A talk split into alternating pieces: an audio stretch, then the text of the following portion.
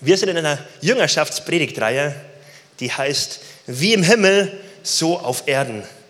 Wir haben uns die letzten Wochen schon damit beschäftigt und heute wollen wir uns auch damit beschäftigen, dass Gott einen, Gott einen Plan hat, Gott eine Kultur hat, Gott Werte und Gedanken hat, die im Himmel sind, die wir hier so leben wollen.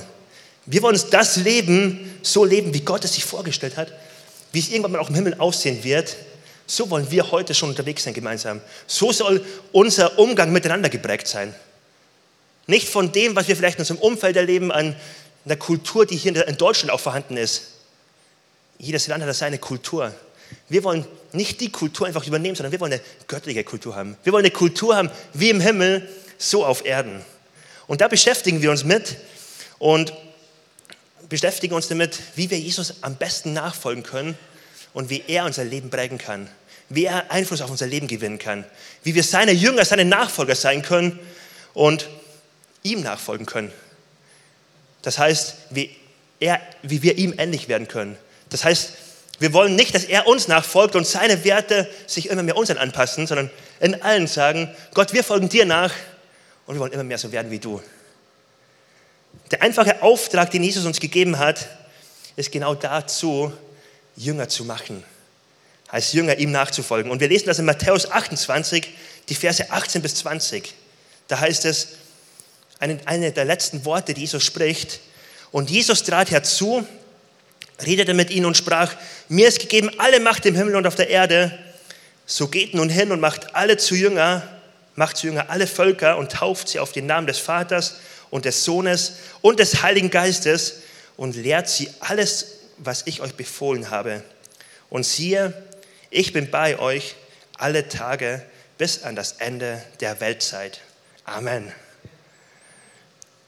Das ist der letzte Auftrag quasi, den Jesus seinen Jüngern gegeben hat. Ich habe einen Auftrag für euch. Macht Menschen zu Jüngern.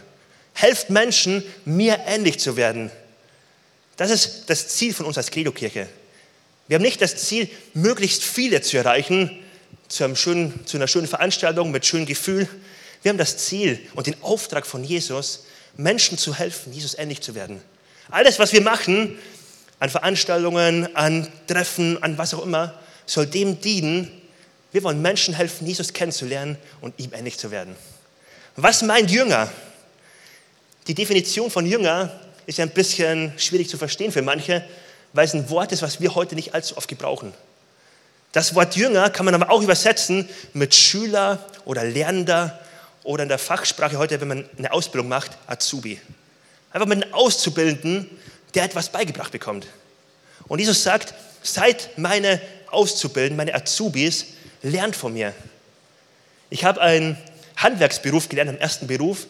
Im ersten Beruf bin ich Installateur, Sanitär, Heizung, Klimaanlagenmechaniker. Und ich durfte lernen, da war ich 16 Jahre alt, da durfte ich mit auf die Baustelle und ich habe einen Meister gehabt, der hat mich angelernt. Und am Anfang war es so, ich stand neben ihm und ich durfte auffegen und ich durfte ihm zugucken. Dann aber nach einigen Wochen durfte er Sachen machen und ich durfte auch selbst schon Sachen machen. Und nach einem Jahr oder nach zwei Jahren durfte ich selbst schon Sachen machen. Ich durfte selbst am Ende so eine Baustelle machen. Ich durfte so viel selbst machen. Warum? Weil ich als Azubi das, den Auftrag hatte, das zu können, was er kann. So zu werden, wie er ist. Ich habe den Auftrag gehabt, ihm ähnlich zu werden. Und genau das ist auch der Auftrag, den Jesus uns gibt.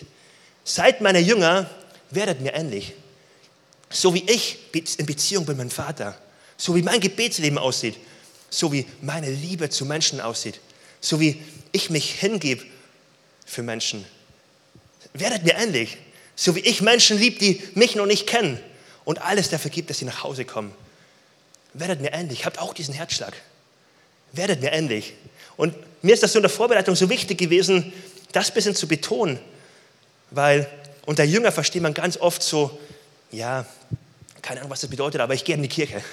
Ich höre halt Gottes Wort. Ich höre ihm halt zu beim Predigen. Aber es geht überhaupt nicht um eine Wissensvermittlung. Es geht darum, werde wie er. Es geht um eine Herzenstransformation. Es geht darum, mehr zu werden wie Jesus. Und ich bin so überzeugt, im Blick auf die Jüngerschaftspredigtreihe, Himmel auf Erden, eine Kultur zu leben, wo der Himmel auf Erden erlebbar ist, kann passieren, wenn du und ich Jünger sind, die werden wie er. Wenn wir Jünger sind, die seine Werte übernehmen, seinen Herzschlag übernehmen, Menschen anfangen so zu sehen, wie er sie sieht. Anfangen Menschen zu ermutigen, wie er sie ermutigt. Anfangen ein Ziel zu haben, dass Menschen nach Hause kommen zu ihm und ihn kennenlernen. In Soling kann Himmel auf Erden passieren, wenn wir anfangen, unserem Meister ähnlich zu werden und anfangen, diese Stadt zu lieben, für diese Menschen in der Stadt zu beten und anfangen zu erleben, wie Menschen nach Hause kommen. Wie können wir uns wirklich verändern? Heute eine klassische Antwort, ein Klassiker. Wir verändern uns durch lebensverändernde Kleingruppen. Das ist ein Werkzeug, was Gott uns gibt, ein Werkzeug, was wir als Credo-Kirche haben. Gott hat es Jünger, Jesus hat es Jünger genannt, die, die ihm nachfolgen, seine Apostel. Wir haben heute genau das gleiche Format und eigentlich genau das gleiche übernommen von Jesus. Wir nennen es als Credo-Kirche Kleingruppen. Kleingruppen sind die kleine Familie in der großen Familie. Kleingruppen ist ein Ort, wo wir in enger Beziehung unterwegs sind, uns regelmäßig treffen und gemeinsam wachsen dürfen, gemeinsam uns unterstützen, Jesus ähnlicher zu werden. Es geht um enge, regelmäßige Beziehung, die wir miteinander leben können. Und für jeden, der sich ein bisschen mit Beziehung beschäftigt, der weiß, das ist der Herzschlag von Gott. Es geht um Beziehung, um Beziehung, worin wir verändert werden. Beziehung war der Hauptgrund, warum Gott Menschen geschaffen hat. Am Anfang lesen wir, Gott hat Menschen geschaffen, weil er sich ein Gegenüber gewünscht hat. Dann hat er den Mann geschaffen und hat gemerkt, nee, aber der Mann braucht ein Gegenüber. Es ist nicht gut, wenn der Mann alleine ist. Er braucht eine Frau und er hat die Frau geschaffen. Und wir sehen, wie Gott den Traum von Beziehung hatte und den Menschen geschaffen hat und für den Menschen Beziehung geplant hat. Sowohl mit Gott, aber auch untereinander. Das ist Gottes Plan. Es geht nicht ohne Beziehung. Niemand sollte ohne Beziehung unterwegs sein. Das ist ein Gedanke, der nicht vorstellbar ist, wenn man auf die, in die Bibel guckt, wenn man auf Gottes Herzschlag guckt. Beziehung hat eine unglaublich große Auswirkung auf dein und auf mein Leben. Es geht im Endeffekt gar nicht mal darum, nur welche Ziele wir uns setzen, sondern mit wem wir unterwegs sind. Jemand hat mal gesagt, sag mir deine fünf besten Freunde und ich sag dir, wer du bist. Oder man könnte es auch ein bisschen erweitern, den Spruch, sag mir deine fünf besten Freunde und ich sage dir, wie deine Zukunft aussehen wird. Ich sage dir, wohin du dich entwickeln wirst, wie du Ziele erreichen wirst oder nicht erreichen wirst, von wem du geprägt wirst. Und das ist im Punkt Jüngerschaft so entscheidend wichtig, weil wenn wir das Ziel haben, wenn du vielleicht das Ziel hast und sagst, ich möchte Jesus ähnlicher werden, dann kann es Menschen im Umfeld geben, die bringen dich richtig voran und die unterstützen dich darin. Und die, ähm, wenn du mit ihnen, mit ihnen zusammen bist, dann entwickelst du dich zu einem Menschen, der einfach Jesus ähnlicher wird, der einfach ähm, ja, stärker in, dem, ähm, in der Nachfolge wird. Oder es kann auch sein, dass du mit Menschen unterwegs bist, die dich richtig zurückwerfen, richtig ablenken und das überhaupt nicht in dir fördern. Und da ist so wichtig, das mal für sich durchzudenken. Was könnte die Lösung sein? Ganz wichtig, die Lösung sollte nicht sein, kapp alle nichtchristlichen Freunde und geh ab jetzt nur noch in die Kirche und connecte dich nur noch mit Christen. Sei nur noch in Beziehung mit Leuten, die dir auch gut tun. Das ist nicht meine Motivation heute. Was ich aber sagen möchte ist, verbring viel Zeit mit ganz vielen Menschen. Mit deinen Nachbarn, mit Kollegen, mit Leuten, die Gott noch nicht kennen. Aber überleg dir ganz genau, wer dein Leben prägen darf. Wer die Menschen sind, mit denen du dich regelmäßig triffst und wo du sagst, ihr seid meine Menschen, die mich prägen dürfen. Ihr seid meine Menschen, die mich voranbringen dürfen. Überleg dir ganz genau, wer diese Menschen für dich in deinem Leben sein dürfen. Kleingruppe sind die Menschen, die das sein sollten, wo du sagst, hey, ich möchte mich von euch prägen lassen. Nicht, weil ihr die besten Leute seid, weil alles perfekt ist oder so, aber weil ich weiß, wenn wir gemeinsam unterwegs sind, unterstützen wir uns in der Richtung, wo wir als Auszubildende von Jesus ihm immer mehr ähnlich werden können. Das ist so wertvoll von Kleingruppe. Und dann geht es nicht so auf Knopfdruck, jetzt bin ich in der Kleingruppe, deswegen läuft das, sondern es geht um eine Regelmäßigkeit, um eine Kontinuität, wo ich Stück für Stück merke, wie ich unterstützt werde auf dem richtigen Weg. In der Apostelgeschichte lesen wir, wie das Zusammenleben der ersten Gemeinde ausgesehen hat. Und um uns das kurz vor Augen zu führen, die erste Gemeinde hat wenige Wochen nachdem Jesus am Kreuz gestorben ist, ist die erste Gemeinde entstanden. Das war nur einige Wochen entfernt und dann ist die erste Gemeinde auf 3000 Leute gewachsen, ganz schnell. Das heißt, in der ersten Gemeinde waren Leute, die Jesus schon ganz lange nachfolgen. Die sagen, hey, ich bin voll mit ihm, ich vertraue ihm seit lang, vielen Jahren schon. Und es waren Leute dabei, die ganz frisch zum Glauben gekommen sind, die vielleicht vor vier oder fünf Wochen noch geschrien haben, kreuzige ihn. Jesus soll weg, wir wollen nichts von ihm wissen. Die auf der ganz anderen Seite standen und die sind zu einer Gemeinde geworden. Die sind zu einer Gemeinde geworden, die sagen, wir wollen gemeinsam Jesus nachfolgen. Und dann ist so berührend, wenn wir in Kapitel 2 der Apostelgeschichte, in den Vers 42 bis 47 lesen, ähm, wie die Kirche gemeinsam unterwegs war. Da heißt es, was das Leben der Christen prägte, waren die Lehre, in der die Apostel sie unterwiesen. Ihr Zusammenhalt in gegenseitiger Liebe und Hilfsbereitschaft, das Mahl des Herrn und das Gebet. Jeder Mann in Jerusalem war von einer tiefen Ehrfurcht vor Gott ergriffen. Und durch die Apostel geschahen zahlreiche Wunder und viele außergewöhnliche Dinge. Alle, die an Jesus glaubten, hielten fest zusammen. Sie teilten alles miteinander, was sie besaßen. Sie verkauften sogar Grundstücke und sonstigen, sonstigen Besitz und verteilten den Erlös entsprechend den jeweiligen Bedürfnissen an alle, die in Not waren. Einmütig und mit großer Treue kamen sie Tag für Tag im Tempel zusammen. Außerdem trafen sie sich täglich in den Häusern, um miteinander zu essen und das Mahl des Herrn zu feiern. Und ihre und, in, und ihre Zusammenkünfte waren von überschwänglicher Freude und aufrichtiger Herzlichkeit geprägt. Sie priesen Gott bei allem, was sie taten und standen beim ganzen Volk in hohem Ansehen. Und jeden Tag rettete der Herr weitere Menschen, sodass die Gemeinde immer größer wurde. Was für eine Erklärung von einer Kirche. Was für eine Beschreibung, die richtig Lust macht, da ein Teil von zu sein. Eine Beschreibung, wo wir von einer Einheit lesen, von Einmütigkeit lesen, von einem festen Zusammenhalt, von einem, ich halte nicht an meinem fest, sondern ich teile es, weil wir gemeinsam unterwegs sind, von einer Liebe zueinander. Und am Ende lesen wir, und der Herr tat täglich hinzu. Nicht wöchentlich, nicht monatlich, nicht jährlich, täglich gab es Entscheidungen, wo Menschen gesagt haben, ich möchte ein Leben mit Jesus starten. Hey, das ist doch unser Traum als Kirche, oder? dass wir erleben, wie in Solingen täglich Menschen dazukommen, dass Menschen sich entscheiden für Jesus, in Jüngerschaft kommen. Und das fordert jeden von uns heraus. Das fordert jeden von uns heraus, bereit zu sein, in andere Menschen, andere Menschen zu investieren, Menschen zu helfen, Gott kennenzulernen, Menschen zu helfen, mit Gott zu wachsen. Wir können so viel von, den, von der Beschreibung der ersten Christen lernen. Wir sehen von zwei Werten, die ganz entscheidend wichtig sind. Der erste Wert ist, sie trafen sich im Tempel. Was damit gemeint ist, ist das, was wir hier auch feiern, ein Gottesdienst. Das ist eine große Veranstaltung, es sind viele Menschen, es ist eine Predigt, es ist eigentlich ähnlich wie der Gottesdienst, den wir heute feiern. Das ist eins. Das zweite, was wir hier lesen, ist, und sie trafen sich in Kleingruppen.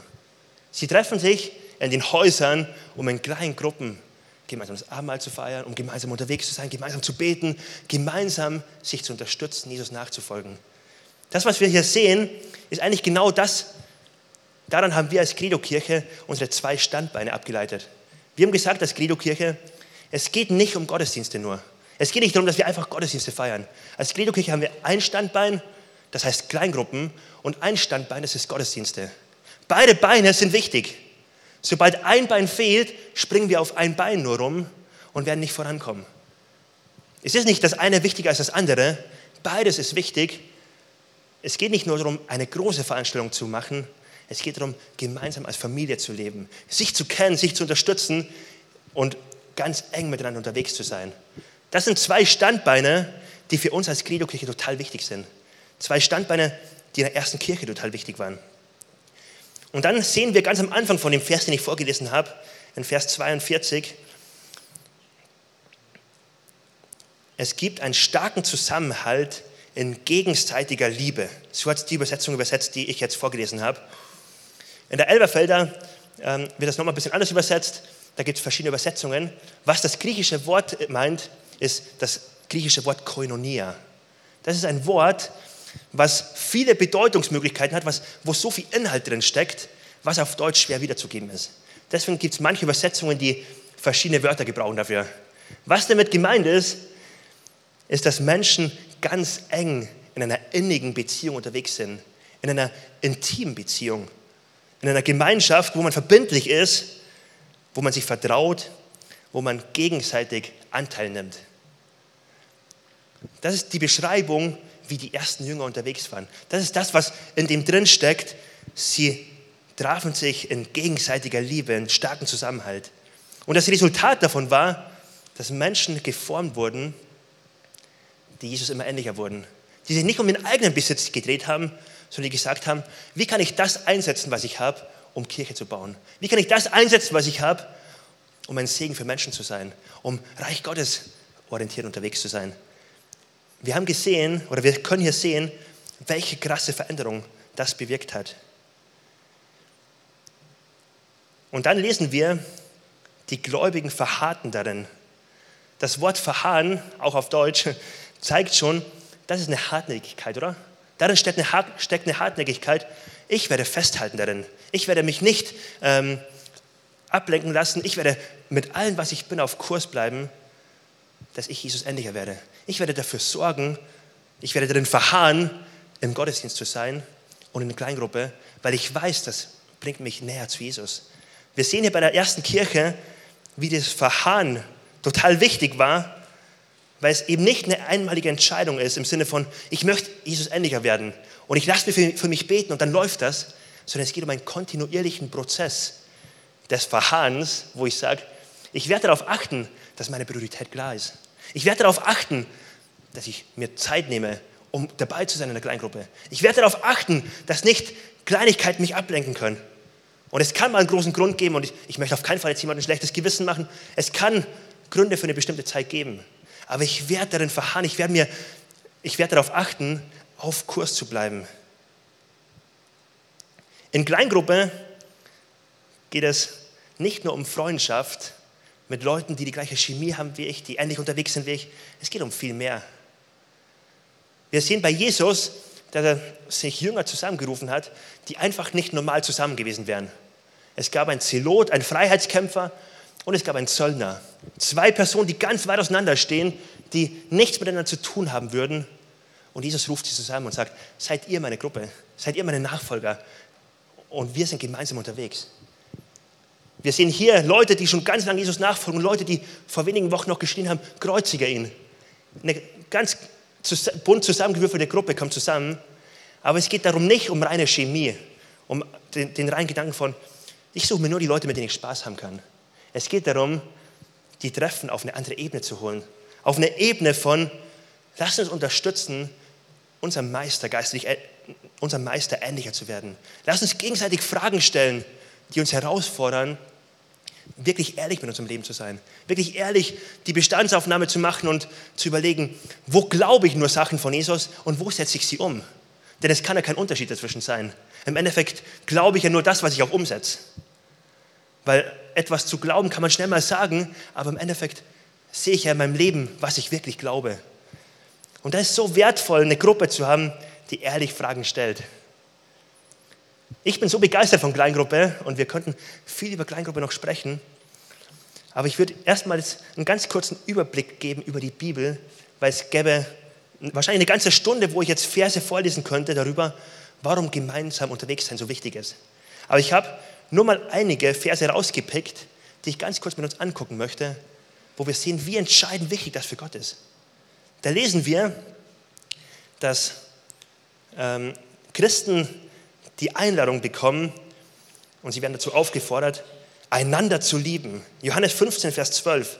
Das ist mein, mein Gebet, dass ihr einander liebt, gleich wie ich euch geliebt habe. Wenn ich die Bibelverse vorlese, lass uns mal auf das achten, wie oft einander, miteinander, gemeinsam vorkommt. Und Ziel der Bibelstellen ist einfach so deutlich zu machen, wenn wir an wir denken, sind wir viel stärker als ich, meiner, mich, meine Bedürfnisse. Gottes Gedanke ist immer von wir. Lasst uns gemeinsam ihm nachfolgen. Das ist die Einladung von Jesus. Einander lieben, Johannes 15, Vers 12. Dann 1. Thessalonicher 5, Vers 11. Ihr werdet aufgefordert, einander zu ermahnen und zu erbauen. Darum ermahnt einander und erbaut einer den anderen, wie er es auch tut. 1. Petrus 4, Vers 10. Dient einander, jeder mit den Gnadengaben, die er empfangen hat, als gute Haushalter der mannigfalten Gnade Gottes. Hier ist die Aufforderung, einander zu dienen. füreinander Verantwortung zu übernehmen, zu gucken, was habe ich von Gott bekommen und wie kann ich Verantwortung übernehmen. Das ist so ein wichtiger Gedanke, weil wir in unserer individuellen Gesellschaft so oft ähm, das Gefühl haben von, ich bin für meine Beziehung mit Gott verantwortlich, sonst niemand. Ich mache die Sachen mit Gott selbst aus.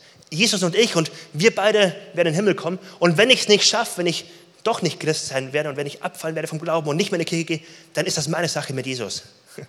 Das, was wir hier finden, ist die Aufforderung, dient einander, übernimmt Verantwortung füreinander, achtet aufeinander, ermahnt einander. Das sind so wertvolle Gedanken, wo plötzlich die Einladung drin, drin steckt. Sei nicht nur für dich selbst verantwortlich. Seh dein Leben nicht nur du und Jesus, sondern ordne dich ein in die Familie Gottes. Jakobus 5, Vers 16, bekennt einander die Übertretungen und betet füreinander, damit ihr geheilt werdet. Das Gebet eines Gerechten vermag viel, wenn es ernstlich ist. Bekennt einander die Übertretung, betet füreinander. Das geht nicht alleine. Wir lesen hier, wie, ähm, wie auch so eine Power drinsteckt, die Jesus verspricht. Betet, dass ihr geheilt werdet und glaubt daran, dass ihr geheilt werdet. Wenn ihr zusammen unterwegs seid, zusammen betet, zusammen Leben in der, in der Art auch teilt, dass ihr eine Tiefe habt, wo ihr ehrlich auch über Fehler sprechen könnt. Epheser 4, Vers 32. Seid aber gegeneinander freundlich und barmherzig und vergebt einander, gleich wie auch ich euch vergebe, gleich auch wie Gott euch vergeben hat in Christus. Und Römer 15, Vers 7, darum nehmt einander an, gleich wie auch Christus euch an, uns angenommen hat, zur Ehre Gottes. Man könnte auch die Bibel durchgehen und so viel mehr Bibelverse entdecken, wo immer wieder der Fokus ist, miteinander, einander, gemeinsam. Wenn wir so auf die Bibel gucken, dann frage ich mich manchmal, wie kann jemand auf die Idee kommen, alleine Christ sein zu wollen? Wie kann jemand unterwegs sein und denken, ach, ich schaffe das schon. Ich habe ein paar Freunde. Aber es geht gar nicht nur um Freunde, sondern es geht darum, Leben zu teilen, geistig ein Commitment einzugehen, sich geistig zu unterstützen. Ich frage mich manchmal, wie könnte man auf die Idee kommen? Nebenbei erwähnt, wir haben ja in zwei Wochen Taufe. Das gleiche frage ich mich manchmal bei Taufe. Wie kann jemand auf die, Idee, auf die Idee kommen, Taufe ist nicht für mich? Und wenn, dann muss Jesus persönlich zu mir sprechen. Die ganze Bibel ist voll von Aufforderungen und Einladungen. Folgt mir nach und erste Schritt, der erste Schritt ist die Taufe. Also es geht nicht darum, Gott spricht nochmal zu mir ganz deutlich bitte, sondern lass uns einfach gehorsam sein, was Gott hier sagt. Lass uns einfach Gottes Art nehmen und sagen, okay Gott, ich verstehe, wie du bist, ich verstehe, was dir wichtig ist und ich ordne mich einfach ein ohne eine extra Einladung zu bekommen, ohne zu glauben, dass ich meinen persönlichen Weg gehen werde, sondern was du so klar gemacht hast, dass ich nicht alleine unterwegs sein soll, dass ich mich einordnen soll in der Gruppe, dass ich Unterstützung brauche und Verantwortung übernehmen darf für andere. Da will ich mich einordnen. Warum ist das so wichtig? Es ist so wichtig, dass wir Jesus ähnlicher werden und auf dem Weg als seine Azubis nicht stehen bleiben und nicht irgendwas über Bord werfen und nicht den Glauben über Bord werfen, nicht Hoffnung über Bord werfen. Und jetzt lass uns doch mal ganz ehrlich auf unser Leben gucken. Wenn ich auf mein Leben gucke und ganz ehrlich bin, dann gibt es auf jeden Fall Momente, wo ich echt drauf und dran war, ganz viel über Bord zu werfen. Wo ich drauf und dran war und gesagt habe, ach, mir reicht es jetzt, ich habe gar keine Lust mehr darauf. Ach, mir reicht es, das Problem ist so groß, hey, mir wird Gott jetzt nicht mehr helfen.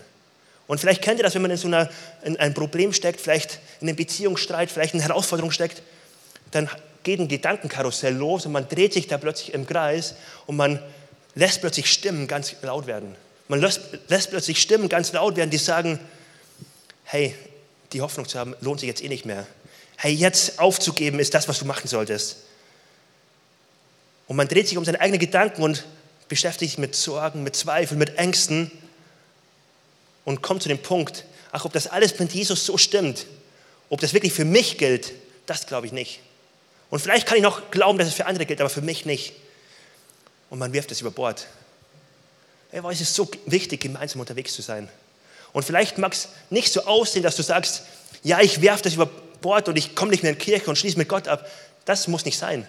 Aber es kann sein, dass da etwas stirbt an Glaube, dass Gott etwas machen kann in einer bestimmten Situation. An Hoffnung, dass du weiter betest für eine bestimmte Sache, dass du dass du merkst so, boah, da ist echt in meinem Leben was abgestorben. Und da ist so die Einladung, unsere Kleingruppen sollen Orte sein, wo wir gemeinsam unterwegs sind, gemeinsam uns ermutigen und auch ehrlich sein dürfen, wo solche Stimmen im Leben sind. Weil jeder von uns kennt das. Und wenn du es nicht kennst, dann bist du wahrscheinlich einer der Einzigen hier, dann melde dich und komm direkt nach dem Gottesdienst auf mich zu. Du musst unbedingt ein Segnungsteam und mir die Hände auflegen für Glauben. Aber wir kennen das, dass wir herausgefordert sind. Wir kennen das, dass wir überfordert sind. Wir kennen das, dass Stimmen da sind, die sagen, boah, lass es doch sein. Sei doch nicht ganz so konsequent. Mach doch ein paar Kompromisse. Boah, es ist so wichtig, dann gemeinsam unterwegs zu sein. Die Bibel kennt keine Einzelkämpfer. Die Bibel hat uns zusammengestellt. Es ist so wichtig, einander unterwegs, miteinander unterwegs zu sein. Ein weiterer Punkt, warum Kleingruppe auch so wichtig ist, ist der Punkt von Ermahnung. Der Punkt von, ich hole mir eine andere Perspektive ein. Und Leute zeigen mir etwas, was ich in dem Moment nicht verstehe.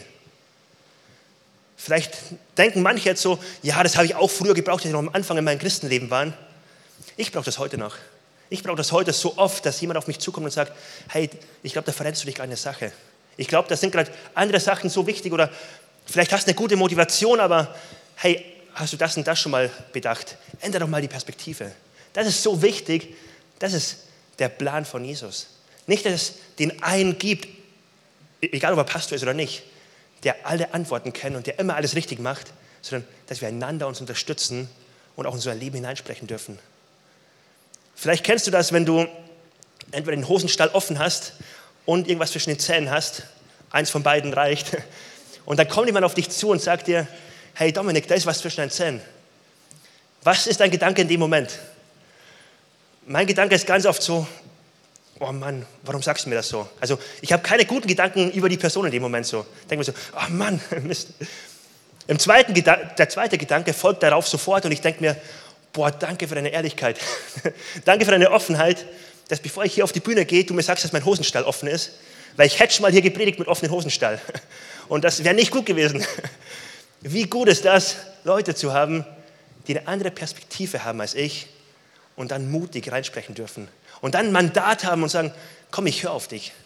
Wie wichtig ist das, eine andere Perspektive zu haben? Und das ist Gottes Art. Als Kleingruppe gemeinsam unterwegs zu sein, als Kirche gesamt unterwegs zu sein und wir feiern gemeinsam Gottesdienste. Aber ebenso Kleingruppen zu haben, wo jeder von uns Teil der Familie ist. Jeder von uns Menschen hat, wenn es dir schlecht geht und du zu Hause bist, weil du krank bist, die von dir mitbekommen, die von dir wissen, die für dich beten, die dich besuchen. Wie wertvoll war das in der Corona-Zeit? Wir haben Janette, Nathan und ich alle drei Corona gehabt hintereinander. Wie wertvoll war es da, dass wir Essen bekommen haben von einer Kleingruppe von Janette, von Personen, die uns einfach versorgt haben. Wie wertvoll ist es, Menschen zu haben, die einfach sich um uns dann kümmern. Wie wertvoll ist es, Menschen zu haben, wo wir wissen, hey, da kann ich auch mal richtig durchhängen und ich muss nicht der starke Mensch sein, sondern ich kann auch mal schwach sein und sie sind für mich da. Ich möchte heute nochmal dich ganz bewusst einladen, weil das so wichtig ist, ähm, das nicht auf die leichte Schulter zu nehmen, weil es wird die Zeit kommen, da brauchst du es auch. Es wird die Zeit kommen, da bist du so dankbar dafür, wenn du das hast. Und da wirst du es wahrscheinlich bereuen, wenn du es nicht hast. Und ich möchte dich heute nochmal einladen dazu, direkt die Entscheidung zu treffen. Ich möchte fest verbindlich dabei sein. Und ich habe jetzt gerade den Punkt angesprochen von, du brauchst das. Aber ich möchte auch den Punkt ansprechen von, wir brauchen das. Die Verse, die ich vorgelesen habe, sind alle ermahnt einander. Hey, geh in deiner Liebe voraus. Und ich möchte das so uns herausfordern, die schon länger dabei sind im Glauben. Es gibt geistliche Väter und geistliche Mütter und die brauchen wir hier. Wir brauchen Menschen, die in Kleingruppen sind, die einfach was Gutes prägen, einfach eine Liebe weitergeben, einfach ermutigen. Nicht Lehrer sind im Sinne von, ich sage euch, wie es läuft, sondern Väter sind, die sagen, ich teile mein Leben mit dir, du darfst in mein Leben gucken, folg mir nach. Hey, lass dich von mir prägen. Lass uns gemeinsam unterwegs sein. Wir brauchen Väter und Mütter. Wenn man heute auf die Zeit guckt und die Studie ist vor Corona, dann stellt man fest, dass seit der Nachkriegszeit bis heute gab es heute noch nie mehr Kinder und Jugendliche, die ohne Vater aufwachsen. Und das ist eine Tendenz, die sicherlich während Corona nicht gesunken, sondern eher gestiegen. Und das ist richtig erschütternd. Und ich glaube, das ist etwas, was in dieser Welt in Deutschland echt nicht gut ist, wo so viele Menschen leiden, wenn sie keinen Unterstützer haben, wo sie keinen haben, der an ihnen glaubt, wo sie niemanden haben, die sie als Vorbild haben können. Aber es ist auch in der geistigen Welt, ist auch für Kirche absolut erschütternd. Hey, wir brauchen das. Und ich möchte dich so einladen, wenn du schon lange unterwegs bist als Christ, wir brauchen das, dass du dich einklingst. Wir brauchen dich, dass du dich in einer Kleingruppe einbringst, wo du Menschen prägen kannst. Wir brauchen es nicht unbedingt, dass noch jemand hier vorne steht und dann noch als Lehrer unterwegs ist. Das muss nicht sein. Da haben wir schon ganz viele. Wir brauchen Menschen, die ihr Leben teilen, die ganz tief Menschen prägen, die nicht nur schlaue Worte zu sagen haben, sondern die in ihr Leben hineingucken lassen und sagen, hey, ich übernehme Verantwortung für dich. Hey, lass uns gemeinsam unterwegs sein. Und ich lade dich ein, lass dich rufen als geistiger Papa, geistiger Papa oder Mama. Lass dich rufen und kling dich ein und übernimm Verantwortung für Menschen. Das ist Gottes Art, wie er mit uns arbeitet. Und dass wir am Anfang gelesen haben, täglich kamen Leute hinzu. Da brauchst du den Gott-Moment, dass Menschen sich entscheiden für ihn. Es braucht Jüngerschaft, dass Menschen jünger unterwegs sind. Und es braucht geistige Papas und Mamas, die sagen, ich investiere mich in dich und helfe dir, mit Gott endlich, Gott endlich zu werden. Ich helfe dir, dass du wiederum andere hilfst. Und ich und ich träume davon, dass wir als Kirche da richtig stark drin werden. Dass wir stark drin werden, weil jeder von uns auf dem Herzen hat, boah, ich möchte mich einklicken in Gottes Mission. Ich möchte mich in Menschen investieren. Lass uns doch gemeinsam aufstehen.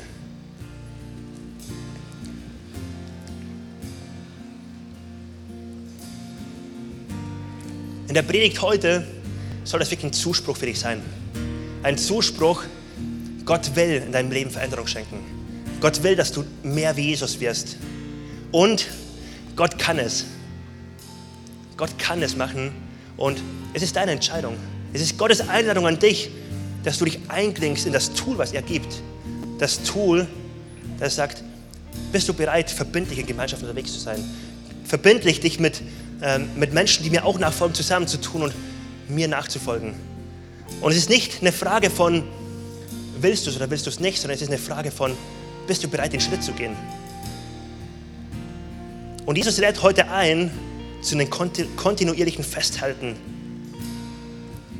und einem gemeinsam ihm ähnlicher werden.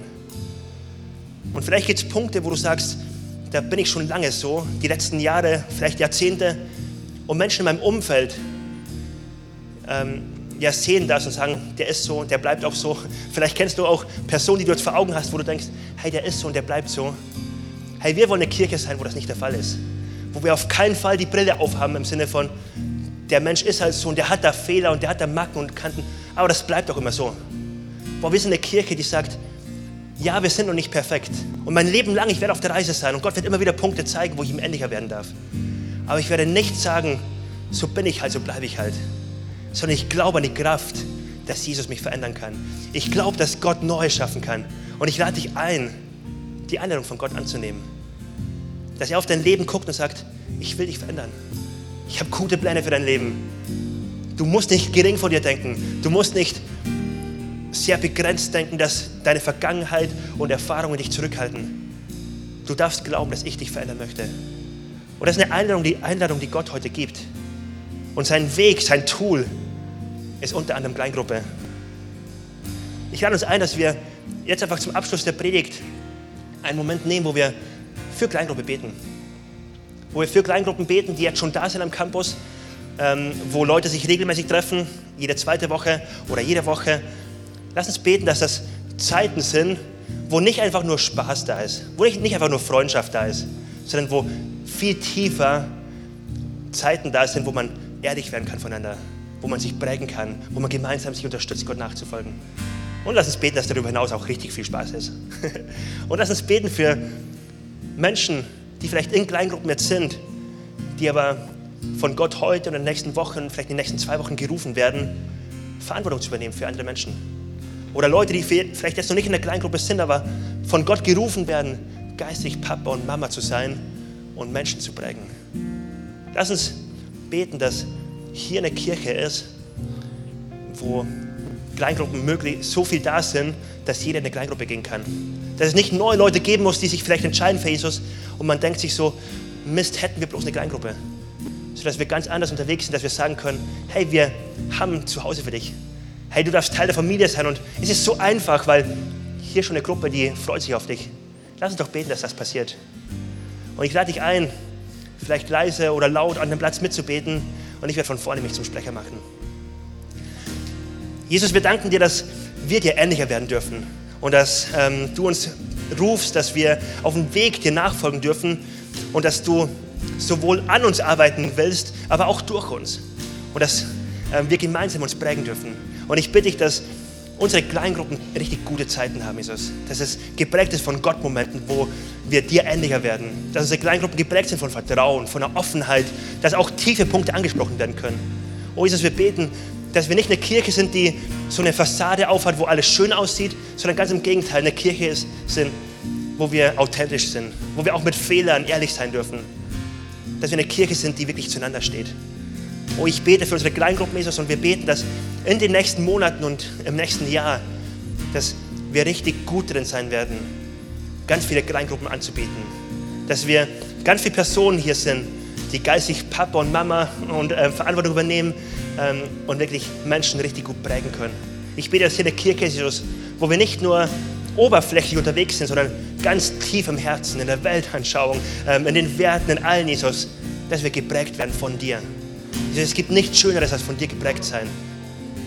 Und ich bete, dass du das immer mehr machst in unserem Leben und in unserer Kirche. Mach uns bereit, Jesus, dass wir eine Kirche sind wie eine Apostelgeschichte, wo du täglich Menschen hinzufügen kannst. In Jesu Namen. Amen. Und ihr dürft gerne noch stehen bleiben, bevor wir den nächsten Lobpreisung starten. Würde ich gerne eine Frage stellen, die wir ganz oft am Sonntag stellen. Und ich würde gerne den Moment nutzen, um eine Einladung auszusprechen von Jesus. Eine Einladung, wenn vielleicht heute jemand unter uns ist, der vielleicht noch nicht so lange in der Kirche ist, vielleicht auch schon ganz oft, aber Gott noch nicht kennt, noch keine Beziehung hat mit Jesus. Vielleicht weißt du schon ganz viel über ihn, aber kennst ihn im Herzen eigentlich noch gar nicht. Und egal, ob du schon lange da bist oder zum ersten Mal, heute ist die Einladung für dich. Wenn du heute hier bist und du merkst, du kennst eigentlich Jesus noch nicht, aber du würdest gerne Beziehung mit ihm starten. Du würdest auch gerne all das haben, was wir haben. Du würdest gerne Ewigkeitsperspektive haben. Du würdest gerne deine Schuld vergeben haben. Du würdest gerne Jesus nachfolgen. Dann ist der erste Schritt so, dass du nicht viel leisten musst, nicht erst mal in den Gottesdienst gehen musst, um das machen zu können, sondern es beginnt mit einer einfachen Entscheidung. Mit einer Entscheidung, Jesus, hier bin ich und ich möchte dir nachfolgen. Jesus, Jesus, hier bin ich und ich möchte einfach mein Leben geben. Alle Baustellen, alle guten Sachen, aber auch alle schlechten Sachen. Ich möchte mein Leben dir anvertrauen und dich bitten, schenk mir ein neues Leben. Dir bitten, lass mich dir nachfolgen und dir ähnlicher werden. Und wenn du heute hier bist, dann lade ich dich ein, einfach als kurzes Zeichen jetzt deine Hand kurz zu heben und zu sagen, hey, hier bin ich. Und es geht nicht darum, dass jemand rumschaut, niemand sollte rumschauen, sondern es sollte einfach ein Zeichen sein zwischen dir und Gott. Ein Zeichen, wo du sagst, ich mach's fest mit Jesus. Es soll nicht etwas sein zwischen mir und nur dir, sondern ich mach's fest und ich mach's öffentlich. Ich bin dein Nachfolger. Mein Leben soll dir gehören. Wenn dich das betrifft und du merkst, das ist für dich dran, dann lade ich dich ein. Mach, es jetzt fest für dich. Gib jetzt Jesus dieses Zeichen.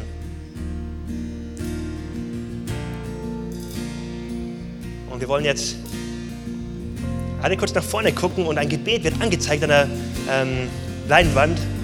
Und das ist ein Gebet, was dir helfen kann, es festzumachen. Ich habe jetzt keine Hand gesehen, aber vielleicht gibt es jemanden, der das im Herzen bewegt. Dann lade ich dich ein, mach es fest für dich und bete laut mit. Und als ganze Kirche wollen wir dieses Gebet als Bekenntnis festmachen, als Bekenntnis der Nachfolge. Jesus, wir folgen dir wirklich nach. Lass uns gemeinsam beten. Jesus, ich weiß, dass du mich liebst. Es gibt nichts, was ich tun könnte, damit du mich mehr liebst. Und durch nichts, was ich tue, würdest du mich weniger lieben. Du bist für mich gestorben und auferstanden. Ich glaube an dich. Du bist mein Gott, mein Retter und mein Herr. Bitte schenke mir die Vergebung meiner Schuld. Ich möchte als dein Kind leben und du sollst mein ganzes Leben bestimmen. Ich danke dir, dass ich durch dich wirklich frei bin und ein Leben in Ewigkeit habe. Amen.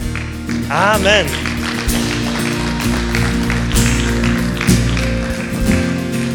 Wenn du diese Entscheidung getroffen hast und jetzt in deinem Herzen festgemacht hast, dann wollen wir dich einladen, geh nicht alleine nach Hause.